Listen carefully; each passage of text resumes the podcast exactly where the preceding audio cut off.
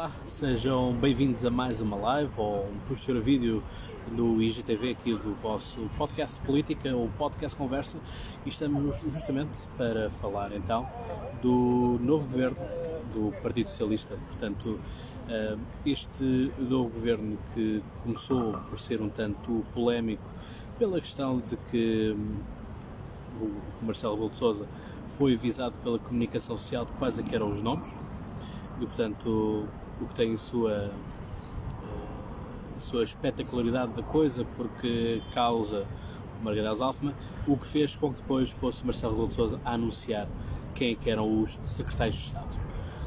Se isto é uma compensação uh, suficiente para um Presidente da República, então acho que temos um Presidente da República que se contenta com muito pouco ou com quase nada, por assim dizer, porque o respeito institucional foi todo ele ultrapassado.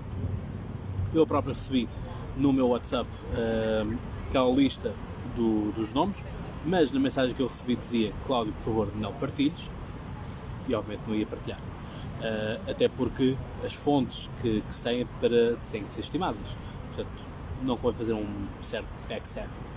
Ora, aquilo que nós olhamos para este governo é um governo que claramente está feito à imagem e semelhança do Partido Socialista.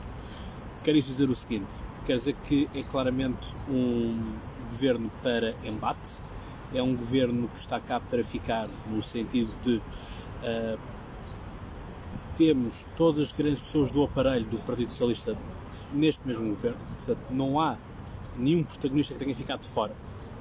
Uh, e portanto isso vai fazer outra coisa, que é, é a forma que o uh, António Costa também tem de controlar a própria luta interna ou pela disputa interna do, uh, do lugar de secretário-geral.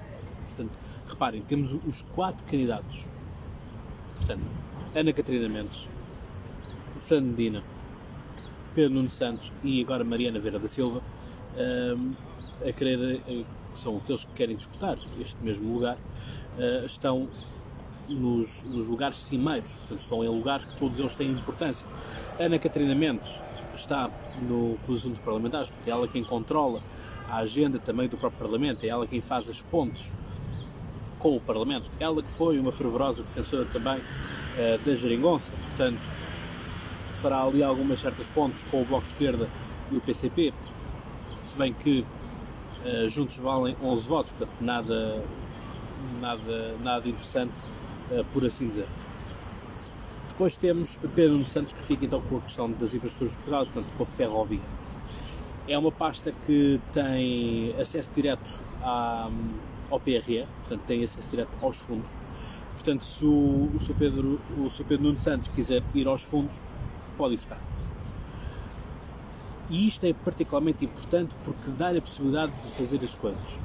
E nós já vimos que o Pedro Nuno Santos quando toma a sua dama, por assim dizer, quando um, um certo assunto lhe diz muito respeito, ele agarra nesse assunto e, regra geral, uh, bate até às últimas consequências com esse mesmo assunto. Vimos isso no caso da TAP, por exemplo. Portanto, não é de estranhar uh, essa, essa, esta pasta que seja dada à ferrovia. Eu tenho o seguinte a dizer em relação à, à ferrovia.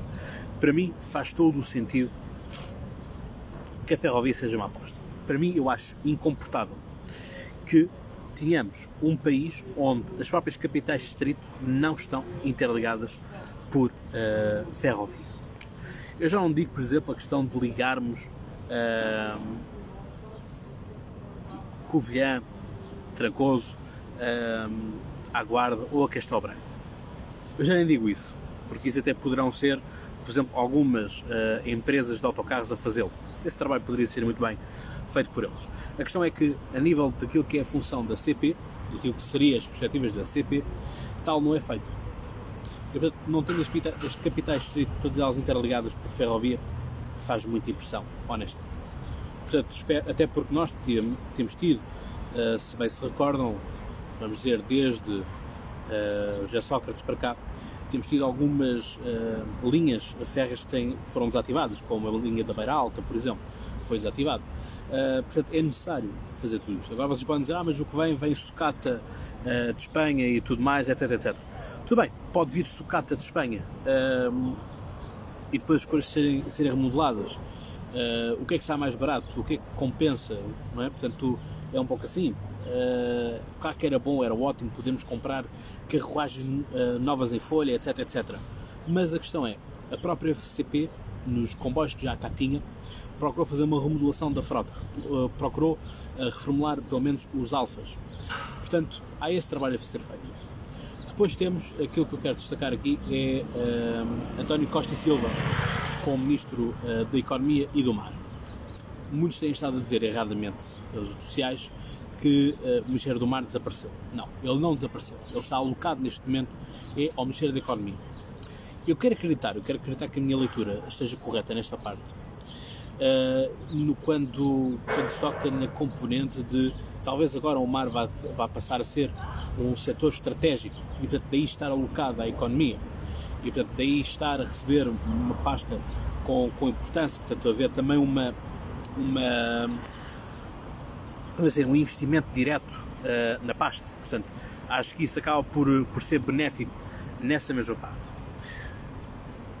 Depois temos então a Mariana Vera da Silva como Ministra da Presença e com os poderes reforçados em algumas outras questões. O que é importante porque é ela que controla também as entradas e saídas do PRR. Ou seja, reparem, apesar de termos Pedro Santos com total carta branca, carta verde, como quiseram dizer, uh, para o PRR, vai haver alguém que vai, uh, vai estar também a vigiar uh, o, próprio, o próprio PRR e como é que o dinheiro é buscado e para onde é que ele vai. E portanto, Mariana Vera Silva é, sem dúvida, a nova Delfim do uh, António Costa. Portanto, é quem ele deposita total confiança para supervisionar tudo. Portanto, já falámos de Ana Catarina Mendes, já falámos de Pedro Nuno Santos, já falámos de Mariana Vera da Silva, vamos então ao Fernando Medina. Fernando Medina foi reabilitado politicamente. Reparem, é alguém que tem aquele grande escândalo com a Russiagate e depois temos também uh, a perder as eleições. Portanto, é alguém que perde as eleições na, nas autárquicas de Lisboa. Ou seja, os próprios municípios, os lisboetas, disseram não, não queremos o, uh, o Fernando Medina. Tal como disse uh, a Manuela Ferreira Leite, é no mínimo bizarro que o comentador Fernando Medina comente a entrada do ministro Medina. É surreal. Agora, é aquilo que nós olhamos, uh, para mim, nesta toda esta parte, é que efetivamente a luta dentro do Partido Socialista vai estar, vai estar acesa. Agora, resta-nos saber o que é que vai fazer Fernando Medina. Porque começa-se a, descobrir coisas da Câmara Municipal de Lisboa que não estão a bater muito bem, ou não estão a bater certo. Em que uh, há dinheiro que não foi, não foi uh, pago, há dívidas, há contratos, mas isso acontece, eu diria, com todas as câmaras municipais, norte e sul do país. Duvido que haja uma câmara ou, ou uma junta de freguesia que não tenha um, um contrato fraudulento acho muito estranho e acho muito, muito difícil não encontrar uh, uma Câmara uma Junta de Freguesia que não tenha feito isso pelo menos uma vez na vida. Uh, o que não desculpa, mas é só para também não acharmos que. Eu, atenção, eu não gosto quando o pessoal diz que automaticamente é socialista, portanto automaticamente é mau, ou automaticamente é liberal, automaticamente é bom, ou é social-democrata, automaticamente é bom, é mau, é nem carne nem peixe. Não gosto muito de ser uh, quadrado nessa, nessa mesma parte. Portanto, Fernandina tem aqui uma possibilidade de surpreender. Uh, porque se não surpreende, então caput. Mas reparem, há aqui outra coisa. No Ministério das Finanças é um ministério que se pretende também alguma uh, alguma independência em relação ao restante do Executivo. Obviamente que não há essa independência porque o Ministro das Finanças é nomeado pelo Primeiro-Ministro, tem que haver ali pelo menos uma confiança política. Mas nós, todos nós lembramos que uh, Mário Centeno era independente. Uh, e isso fez com que muitas vezes houvesse algumas uh, discórdias entre ele e o Primeiro-Ministro. A Marta Temido, Ministra da Saúde, que é reconduzida, por exemplo, também uh, não era militante do Partido Socialista. Ficou militante socialista durante esta pandemia, durante um congresso também do Partido Socialista e foi o próprio António Costa que lhe entregou o cartão de militante. Não é para, não, não é para todo militante que o secretário-geral ou um presidente de um partido lhe entrega nas mãos o cartão.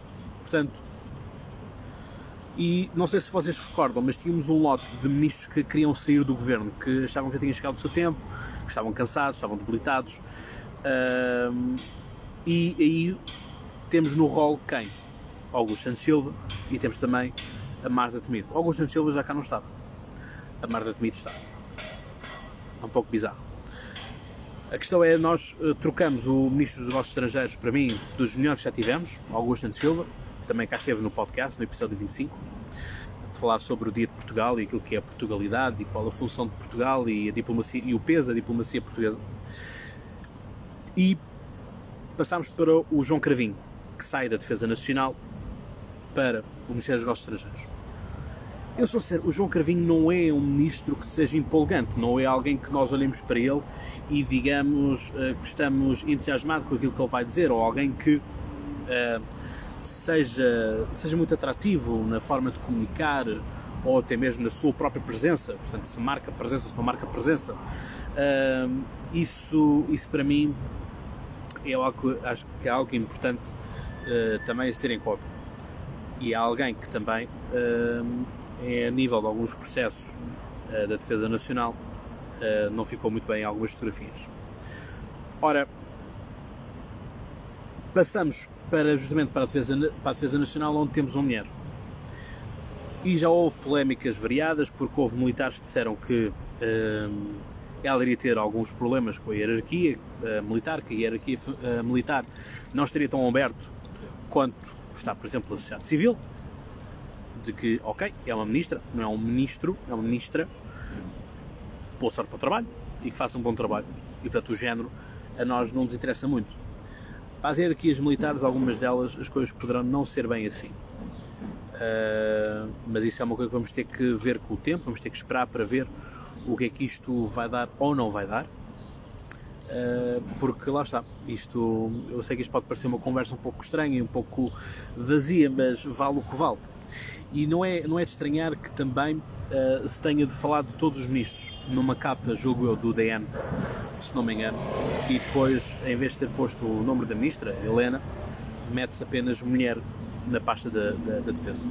Ou seja, este folclore todo ele montado, este clima de, de festejo, porque temos um governo onde temos mais mulheres do que homens nas pastas, depois quebra nessa questão, em que queremos estar tanto empowerment às mulheres que depois acabamos por as desconsiderar mesmo com manchetes. O que é um pouco bizarro nesta, nesta mesma parte. Portanto, acho que, é um, acho que é um governo que foi estrategicamente feito para que haja válvulas de escape, para que haja formas de. António Costa nunca perdeu o controle do seu, dos seus ministros uh, e que são ministros capazes de debater e entrar em confronto na Assembleia da República. Isso é algo que também era muito importante de termos. Pessoas que fossem capazes de ir a um embate, que uh, apesar de estarem com uma maioria uh, absoluta socialista, não podemos esquecermos que temos no outro lado da barricada, vamos começar aqui pela esquerda, temos o PCP e um bloco de esquerda que tem o ferido, tem o orgulho mais que ferido, e portanto vão querer uh, rever algumas coisas. Depois temos do lado da direita uma iniciativa liberal e um Chega prontos para arremessar tudo quanto uh, o quanto uh, for possível de saber de encontrar dos socialistas, portanto, arrebentar o máximo possível usando algumas expressões, sobretudo do Chega, né? portanto, arrebentar, uh, dizimar, exterminar, ganhar debate, etc, etc. isto pode ser algo que que lá está, teve que haver aqui uma preparação especial uh, por parte do, do, do, António Costa para ter realmente um, um, um, governo robusto e que aguente estas pancadas, porque elas não vão parar de vir.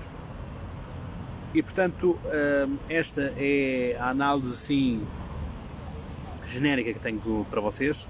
Uh, quero fazer um pouco mais consolidada já com os secretários de Estado também uh, para falar disto. Obviamente não posso deixar de passar em branco também a questão de Pedro Adão e Silva, eh, porque foi sem dúvida um dos nomes que mais rebuliço causou, eh, em que aquilo que nós temos é alguém que estava para uma comissão, supostamente amanhã cessa as suas funções nessa comissão, porque à partida as funções não são compatíveis, vamos ver quem é que vai para lá.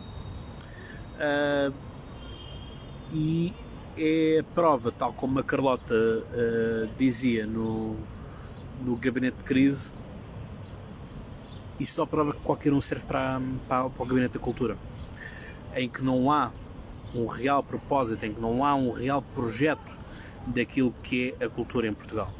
Portanto, pomos lá um sociólogo e as coisas estão feitas. Há aqui outra coisa que eu tenho que vos deixar também nota, que é, se forem a ver a nível de pessoas que são oriundos das faculdades, a faculdade que mais ganha nisto, ou a universidade que mais ganha nisto, é o ISCTE. O ISCTE tem sido, há, um, há uns muitos anos para cá, sempre foi conhecido, segundo algumas más línguas, eh, de a faculdade dos socialistas. É? Portanto, Maria Lourdes Rodrigues, Ministra da, da Educação de uh, José Sócrates, uh, é a atual reitora, se não me engano, uh, de lá. Uh, Eurico Brilhante Dias, também uh, proeminente socialista, é, é ou foi lá professor. Maria João Rodrigues, para mim, das eurodeputadas portuguesas que nós tivemos com mais com mais conhecimento, com mais capacidade para estar no Parlamento Europeu. Não foi posta nas listas porque alguns assessores, alguns funcionários que estavam diretamente ligados a ela uh, fizeram uma campanha difamatória e puseram processos de assédio porque ela lhes ligava ou mandava e-mails às 3 da manhã, 2 da manhã, segundo eles, e que exigia demasiado trabalho. Meus amigos estão no Parlamento Europeu, portanto estão na elite europeia uh, e é um local para trabalhar, é um local para mostrar resultados, não é um lugar para uh, fazermos passeios, para irmos para os bistrôs, uh, para irmos para um apartamento muitas vezes pago pela própria União Europeia. Uh, eu estive lá dentro, portanto sei como é que aquilo funciona e vejo que realmente há, há pessoas que acham que ir para Bruxelas 5 anos é, é, um prémio, são umas mini férias de 5 anos em que vamos lá e depois temos que ir alguns dias ir a Estrasburgo ou irmos para Bruxelas Uh, às vezes estamos em algumas reuniões com membros da Comissão Europeia uh, e levantamos e sentamos consoante forem as votações. Não, aquele é o local de trabalho. Uh, portanto, estas pessoas que para mim apresentaram estas queixas são pessoas que claramente não têm, não têm sentido, vamos chamar, sentido de Estado, vontade de realmente trabalhar, vontade de fazer as coisas e estão apenas lá por, um, por bons momentos. Mas pronto, voltando à questão do ISCTE, Acho que o ISCTE está a fazer aquilo que a Nova fez durante muito tempo, lobby, estar nos lugares cimeiros, conseguir pôr no seu palmarés de que o professor YZ é atualmente ministro ou secretário de Estado, e isso obviamente depois vai haver lobbies a nível de fundos da FCT e tudo mais, projetos de investigação, hum, projetos que são científicos e que vamos dar primazia a pessoas daquela casa, uh, portanto nada é por acaso. Portanto, esta é, uh, esta é uma das análises. Há aqui um nome para mim que é demasiado. Dois nomes são demasiado grandes para não estarem aqui envolvidos. Primeiro, Augusto Santos Silva, já tinha dito, e depois há outro que é uh, Cisa Vieira. Cisa Vieira, que foi Ministro da Economia, deu muita cara durante, o, o durante a pandemia. Uh, para dizer o que é que ia ser alocado, quais é iam ser os apoios, etc, etc e portanto faz um pouco de espécie como é que nós não temos este grande nome que acompanha uh, António Costa nos tempos de Macau. Portanto, o cordão umbilical entre eles é muito grande e muito duradouro. Portanto, há uma coisa de errado, não está certo, como se costuma dizer. Portanto, não estranharia eu que daqui a uns tempos algum destes nomes apareça como diretor de uma empresa ou de um instituto ou coisa assim de género. Augusto Santos Silva pode ainda ser um, presidente da Assembleia da República. Portanto, há essa questão também, temos aqui em linha de conta. Portanto, poderá ser essa parte. E acho que é alguém que tem perfil para isso, uh, um perfil institucional, um, um perfil, vamos dizer, presidencial, presenciável.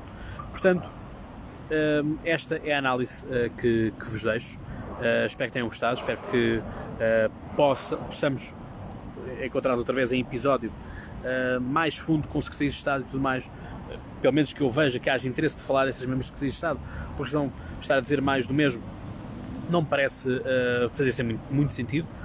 E portanto é isso. Espero-vos num próximo episódio. Partilhem e já sabem, obrigado por estarem desse lado. E como eu costumo dizer, vocês sabem então mais de cor.